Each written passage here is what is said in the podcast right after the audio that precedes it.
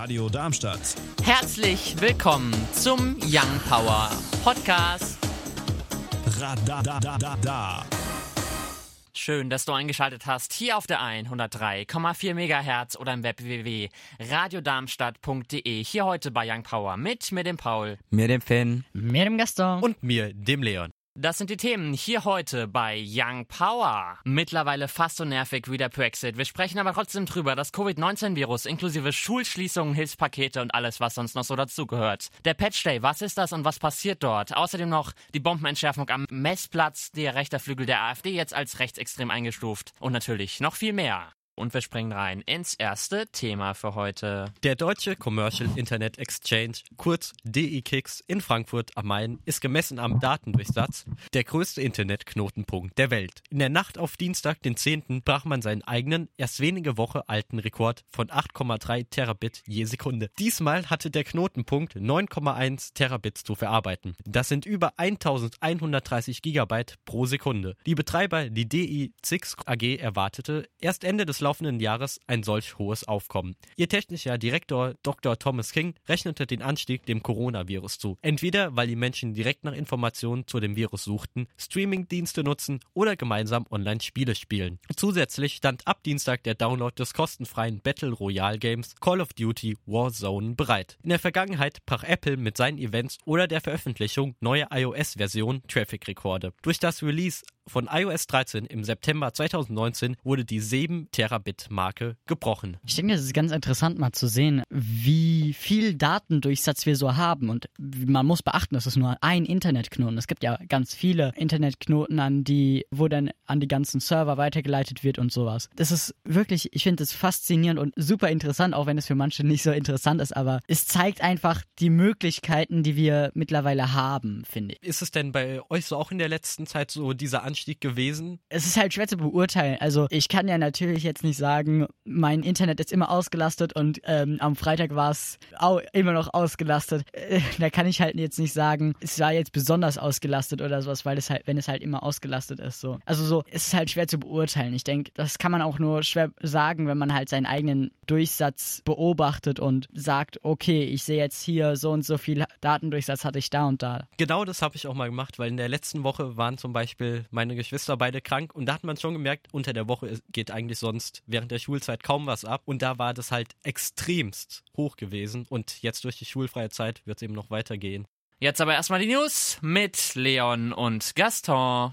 Die 500 Kilogramm schwere amerikanische Weltkriegsbombe wurde am vergangenen Dienstag, den 10., im Zuge von Vorbereitungen für den geplanten Wohnungsbau auf dem Messplatz gefunden. Sie schlummerte in 1 Meter Tiefe. Daher mussten die rund 9000 Anwohner und Anwohnerinnen gestern früh ab 8 Uhr die Sicherheitszone verlassen. Durch das Coronavirus empfahl man in der Zeit, Familie oder Freunde zu besuchen. Zu den Ausweichquartieren Casinohalle und am Stadion kamen statt bis zu 900 Menschen insgesamt nur 77. Auch die Schulen und Kindertagesstätten in einem Umkreis von 750 Metern blieben geschlossen. Die eigentliche Entschärfung verspätete sich um zwei Stunden von 11 Uhr auf 13 Uhr, weil sich noch Unbefugte im betroffenen Bereich aufhielten. Dann, gegen 14.30 Uhr, teilte die Feuerwehr auf Twitter mit, dass der Kampfmittelräumdienst den Zünder erfolgreich entfernte. Die Straßensperrungen der Polizei seien aufgehoben worden und es dürften alle wieder in ihre Wohnungen zurückkehren. Erst vor kurzem gab es einen Raketenangriff auf diverse amerikanische und irakische Ziele. Am Mittwoch wurden dabei drei Soldaten getötet. Um 8.50 Uhr wurden am heutigen Tage ein Stützpunkt angegriffen. Bei dieser Station handelt es sich um einen sogenannten multinationalen Stützpunkt. Er wird von USA als auch Deutschland genutzt. Der von den irakischen Streitkräften genommene Stützpunkt wurde laut INA, der irakischen Nachrichtenagentur, mindestens von zehn Raketen getroffen. Bei der Unterrichtung des Bundestags war jedoch von 25 Katyusha-Raketen die Rede. Die rund 50 Soldaten der Bundeswehr hätten unverzüglich Schutz aufgesucht. Zwei Soldaten der irakischen Luftabwehr wurden verletzt, sowie fünf Soldaten der internationalen Koalition. Die irakische Führung begründete den Angriff damit, dass sie sieben Raketenabschussrampen gefunden haben. Das Bundesamt für Verfassungsschutz, kurz BFV, stellt den Flügel von AfD-Mitgliedern offiziell unter Beobachtung. Ihr Chef, Thomas Haldenwang, sieht sich bestätigt, dass die Organisation erwiesen extremistische Bestrebungen verfolgt. Statt einfacher Observation ist der Behörde nun auch das Anwerben von Informanten sowie Datensammlung bzw. Speicherung gestattet. Dennoch gibt es Beschränkungen. Was Abgeordnete im Plenum oder Ausschüssen sagen, wird dort weiterhin bleiben. Schon im Januar letzten Jahres stufte der Verfassungsschutz den Flügel samt der jungen Alternative als Verdachtsfall in Bezug auf Rechtsextremismus ein. Offiziell sei der Flügel kein Teil der AfD, doch laut Informationen der ARD gehören ein Drittel der Parteimitglieder dem an. Ein Beispiel ist der Thüringer Fraktionsvorsitzende Björn Höcke. Bundesvorsitzende Alice Weidel kündigte per Twitter an, dass man mit allen rechtsstaatlichen Mitteln gegen die Beobachtung vorgehen würde. Für Charlotte Knobloch sind die Maßnahmen nicht zufriedenstellend. Sie möchte die komplette AfD beobachten lassen, weil sie als Ganzes bei Wahlen kandidiert. Am Sonntag zeigt sich das Wetter meist freundlich und trocken. Viel Sonne kommt auch noch dazu. Nur ein paar Wolken kann es noch geben bei Temperaturen von 4 bis 10 Grad. Am Montag dann weiterhin freundlich. Es bleibt weiterhin trocken. Auch die Wolken bleiben bei Höchstwerten von 10 bis 17 Grad. Am Dienstag dann viel Sonne. Ein paar Wolken kann es weiterhin geben bei trockenen Höchstwerten von 11 bis 17 Grad. Uns findet ihr auch auf Instagram und Twitter Young Power Radar. Und wir springen rein ins zweite Thema für heute. Kommen wir nun zu dem Thema, das in den letzten Wochen die Zeitungen und Nachrichtensendungen dominiert. Das Coronavirus. Laut aktuellen Zahlen gibt es mittlerweile über 3600 Infektionen in Deutschland. Heute hat auch Mecklenburg-Vorpommern und somit das letzte Bundesland in Deutschland entschieden, die Schulen bis zum Ende der Osterferien geschlossen zu halten. Laut Experten können diese fünf Wochen der Sozialkontaktminimierung entscheidend für die Bekämpfung des Viruses sein. Immer mehr Gebiete auf der Welt Welt werden als Risikogebiete eingestuft und die WHO hat das Covid-19-Virus nun als Pandemie eingestuft. Die deutsche Bundesregierung hat erklärt, dass sie bereits mehrere Milliarden zur Bekämpfung des Viruses und zur Sicherung von Arbeitsplätzen sowie Firmen und Haushalten bereitlegt. Viele Länder wie zum Beispiel Tschechien haben ihre Grenzen zugemacht und Heimkehrer müssen dort ein, in eine zehntägige Quarantäne. US-Präsident Trump erklärt den nationalen Notstand. Damit können bis zu 50 Milliarden Dollar aus Bundesmitteln Mitteln zur Bekämpfung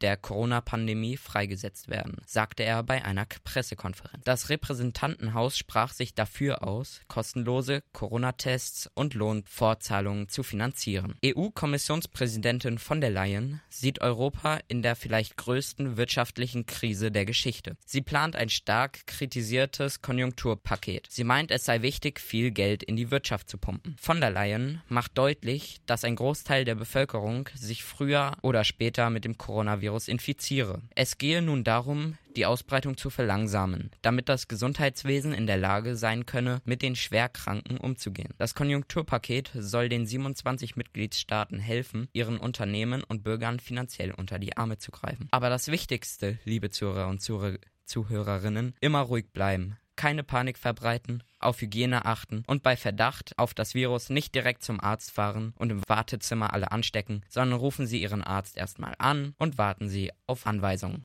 Wir sind ja von der, von dem, sag ich mal, Schulaus ähm, durch Corona auch betroffen, da wir ja alle selber Schüler sind. Ja, ist jetzt natürlich interessant, wie es, jetzt unsere Lehrer sagen, so, so macht ihr jetzt weiter für die nächsten Wochen und mit uns. Ja, ich bin auch sehr gespannt, wie das alles umgesetzt werden soll mit diesem ganzen Unterricht und so, der dann digital stattfinden soll, ob das wirklich alles so klappt, da bin ich auch mal gespannt drauf. Insgesamt muss man sagen, diese Hamsterkäufe, die gehen halt einfach weiter und die sind immer noch genauso unnötig wie davor, würde ich sagen. Und es ist natürlich für alle, die dann solche Produkte einfach ganz normal kaufen wollen für ihren normalen Bedarf doof, wenn es diese Produkte dann halt eben nicht mehr gibt. Insofern machen wir einfach weiter mit der Young Power Neuerscheinungsrubrik, denn wir haben es jetzt fast 10 vor 6. Nile Hoan haben wir da rausgesucht und Black and White. Das eigene Handy ist jedem lieb, doch manchmal muss man besonders aufpassen, zum Beispiel wenn man ein Diensthandy hat. Das dürfen Beamte nicht als Privathandy benutzen, anders bei den Chefs, sowie das Handy des Verkehrsministers Andreas Scheuer. Denn der Verkehrsminister hatte der Daten zur Maut auf seinem Smartphone gespeichert, doch diese sind jetzt nicht mehr da. Genauso wie bei der jetzigen EU-Kommissionspräsidentin Ursula von der Leyen. Damit entgeht der Verkehrsminister dem Untersuchungsausschuss. Denn wenn die Daten auf Papier in einem Aktenordner Partner sind, dann existieren sie für, für die Ermittlungen auch. Wenn das nicht der Fall ist, existieren sie für den ganzen Bundestag nicht. Das Ganze passierte, als die alten BlackBerry-Diensthandys durch Apple-Handys ersetzt wurden. Dabei wurden alle Daten von den Handys gelöscht. Ist jetzt ja nicht das erste Mal, dass wir irgendwelche Daten von, ich sag mal, relativ wichtigen Politikern auf einmal weg sind. Ich glaube, man muss mittlerweile sagen, man muss irgendwas dagegen tun, weil es kann ja nicht sein, dass Daten einfach weg sind dann so. Also ich meine, warum nicht? Da hast du halt so dein Handy und dann, hups, ist es halt weg. Ja, genau, aber irgendwie finde ich, müsste man dafür eine Regelung finden, dass man halt, vor allen Dingen, wenn es halt irgendeinen Betrug gibt, dass man dafür Gesetze macht, dass man irgendwie bei den Politikern trotzdem noch diese Sachen, weiß ich nicht, irgendwie wiederbekommt, weil wir haben Skandale und die können nicht aufgedeckt werden, weil irgendwelche Leute ihre Daten löschen. Also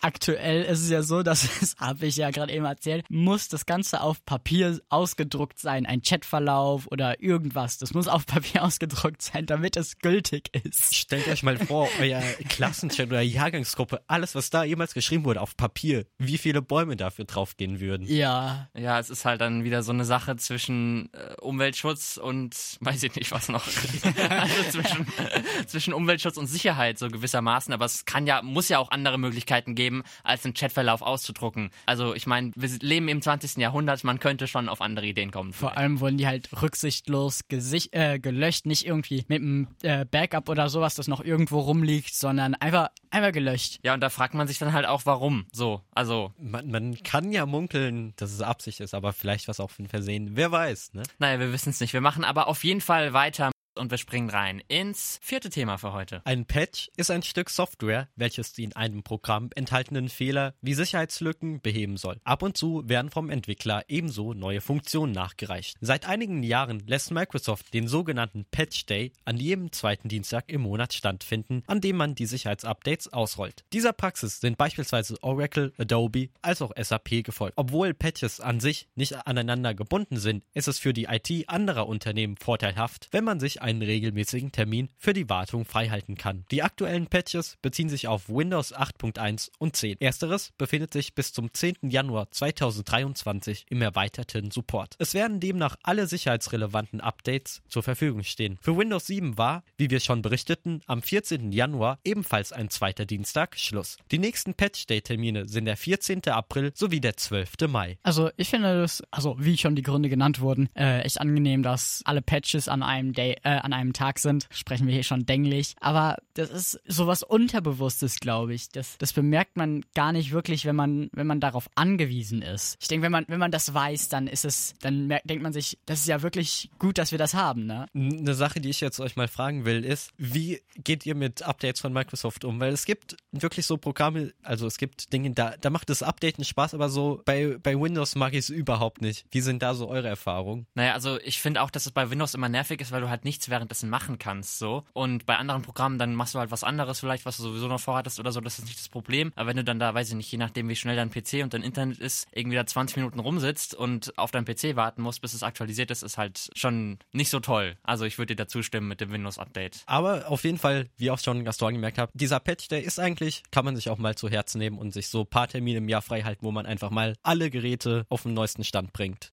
Leider nicht mit den Bundesliga-Ergebnissen, denn die Partien Fortuna Düsseldorf gegen SC Paderborn, Hoffenheim gegen Hertha BSC, Köln gegen Mainz, Leipzig gegen Freiburg, BVB gegen Schalke, Union Berlin gegen den FC Bayern, der Eintracht aus Frankfurt gegen Mönchengladbach, Augsburg gegen Wolfsburg und natürlich auch Werder Bremen gegen Leverkusen. Also alle Partien der Fußball-Bundesliga dieses Wochenende sind wegen des Covid-19-Virus auf unbestimmte Zeit verschoben. Wir werfen einen Blick auf die aktuellen Radiocharts. Auf Platz 10 vorzufinden Alicia Keys, Underdog. Die 9 belegt Ava Max, Salt. Auf der 8 dann vorzufinden Regard und Ride It. Auf der 7 Way Dalton, In My Bones. Auf der 6 dann Physical von Dua Lipa. Die 5 belegt Harry Styles, Adore You. Auf der 4 dann Robin Schulz und Alida, In Your Eyes. Auf der 3 Blinding Lights von The Weeknd, die 2 belegt Fingertips von Tom Gregory und auf der 1 Topic und A7S, Breaking Me. Das waren sie auch schon, die zwei Stunden Young Power, hier auf der 103,4 MHz oder im Web www.radiodarmstadt.de. Hier heute bei Young Power mit mir dem Paul, mir dem Finn, mir dem Gaston und mir dem Leon. Euch wie immer noch ein schönes Restwochenende. Tschüssi! Radio Darmstadt. Das war der Young Power Podcast. Radadadada. Wenn ihr mehr von Young Power hören wollt, dann könnt ihr gerne unsere Sendung immer samstags von 17 bis 19 Uhr auf der 103,4 MHz oder im Web www.radiodarmstadt.de auschecken.